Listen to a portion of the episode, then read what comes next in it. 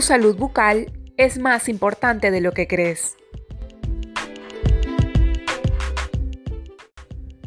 Soy Gabriela Córdoba y te doy la bienvenida al podcast, a este lanzamiento del episodio número uno y el título de este episodio lo he elegido porque quiero enseñarles cinco claves para una rutina de higiene oral completa.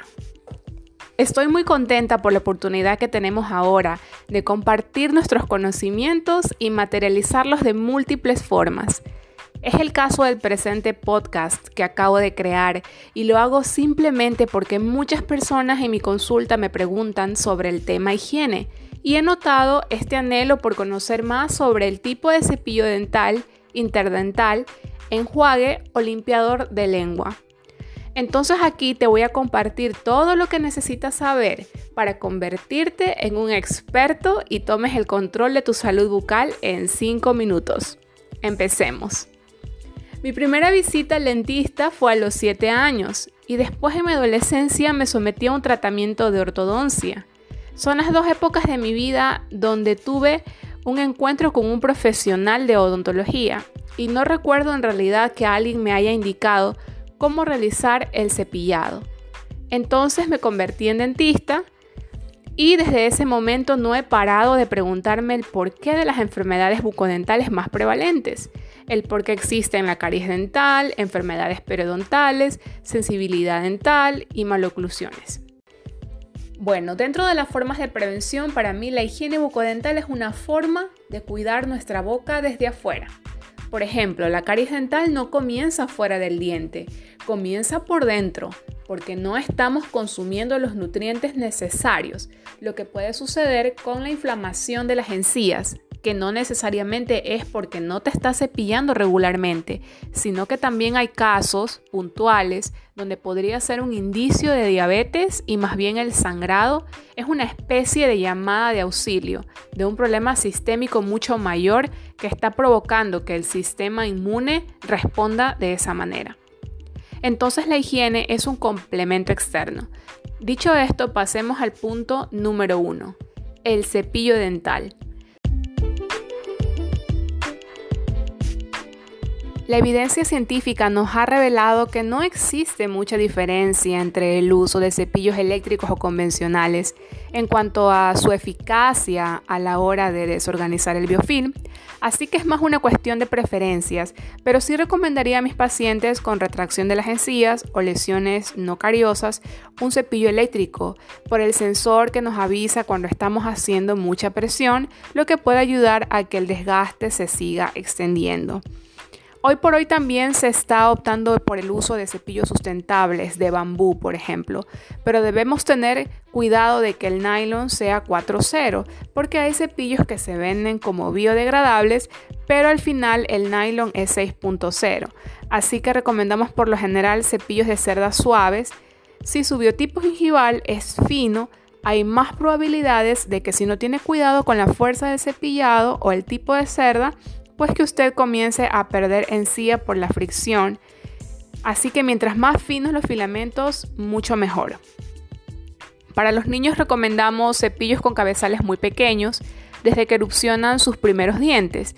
En cuanto a la técnica de cepillado es necesario realizar los movimientos de arriba hacia abajo tal y como indica la técnica de Stillman, y ya no movimientos horizontales o vibratorios, porque hay el riesgo de que, como les acabo de indicar, exista un mayor desgaste del tejido. El tiempo que invertimos en el cepillado es usualmente de unos 45 segundos, de acuerdo a los últimos estudios, pero debería ser de 2 minutos, un minuto por arcada. Recuerde siempre que mientras más tiempo se cepille, más limpia quedará la superficie. Esto sin pasta dental, para que usted se pueda enjuagar. Una vez que nos cepillamos los dientes, estos movimientos verticales provocarán que el biofilm de nuestra placa se desorganice y la haremos trabajar para volverlo a formar. Importante cepillar también el paladar, las encías, antes de pasar al hilo o cepillo interdental.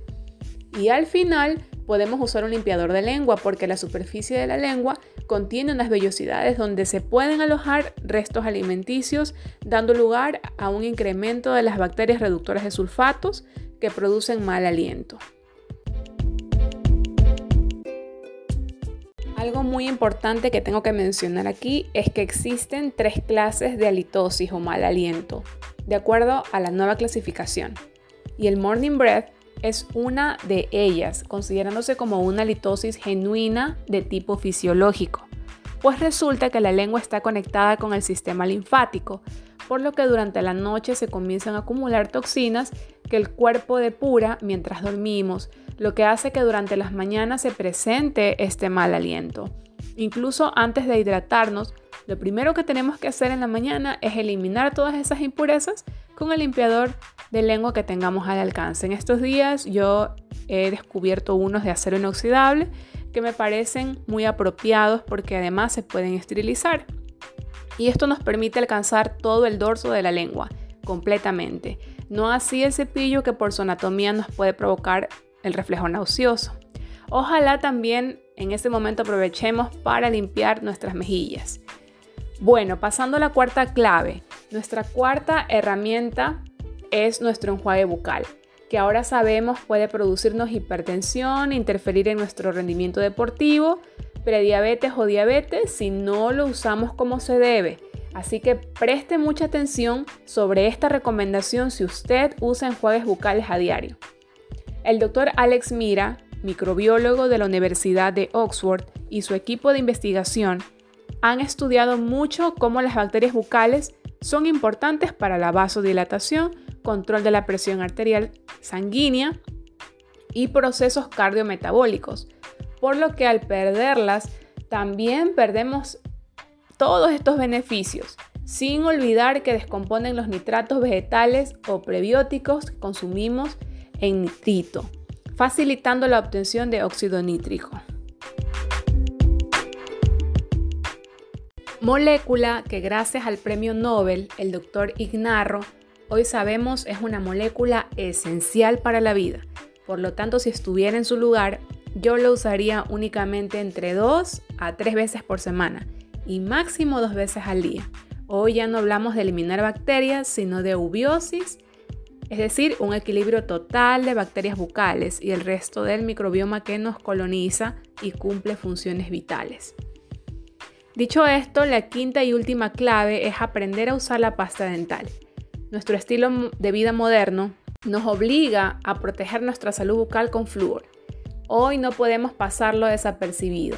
Si usted es una persona que opta más por una pasta orgánica y tiene una dieta alta en alimentos procesados, debe tener mucho cuidado porque está en alto riesgo de sufrir caries dental o lesiones no cariosas y sensibilidad, es decir, un desgaste irreversible del esmalte dentario. Yo recomiendo, si este es su caso, realizarse una profilaxis profesional por lo menos cada tres meses con un refuerzo de flúor. Y para todos los demás, usar una tercera parte de la superficie del cepillo. Esa es la cantidad de crema dental que necesitamos para incluso evitar hacer mucha espuma, lo que al final nos impide cumplir con los dos minutos del cepillado. A continuación, podemos proceder a escupir el exceso ya sin enjuagar ni tomar líquido por lo menos durante los próximos 30 minutos. El flúor además de reforzar el esmalte, lo que hace es reducir la producción bacteriana de ácido al inhibir las rutas metabólicas de fermentación de azúcares. Y eso es todo por ahora. Pero antes de despedirme, quiero decirte que la salud bucodental ahora sí está en tus manos Espero que esta información les sea útil y los animo a ponerla en práctica lo más pronto posible. Muchas gracias por haber llegado hasta aquí.